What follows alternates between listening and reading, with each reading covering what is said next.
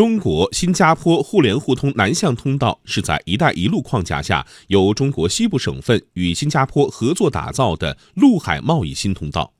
记者从国务院新闻办昨天举行的新闻发布会上了解到，南向通道北部湾港海铁联运目前已经常态化。央广经济之声记者吕红桥报道。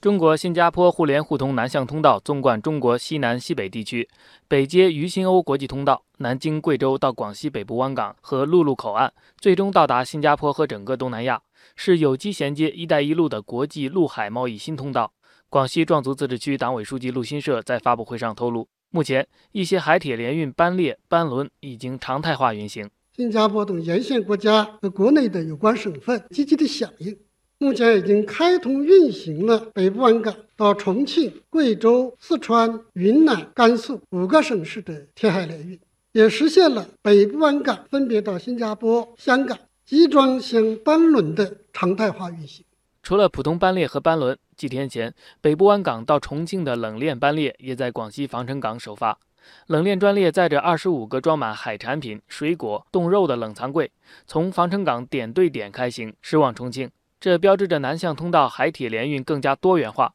陆新社说，南向通道接下来将更加便捷。我们正在加强与国内相关省份和新加坡的合作，在国家的支持下，加大重大基础设施建设，着力解决好铁路、公路、港口、航线、物流、通关等各方面的协作问题，把南向通道建设成为连接中国与东盟时间最短、服务最好。价格最优的陆海贸易新通道，南向通道建设是一带和一路有机衔接，也让中国和东盟之间的联系更加紧密。广西壮族自治区主席陈武说：“广西通过深入实施开放带动战略，积极融入‘一带一路’建设，对外开放的层次和水平不断提高。广西连续成功承办了十五届中国东盟博览会和商务与投资峰会。”那么，推动一大批中国东盟合作的机制落户广西，形成了中国与东盟合作的南宁渠道，还开创了中国马来西亚两国双元等国际合作的新模式。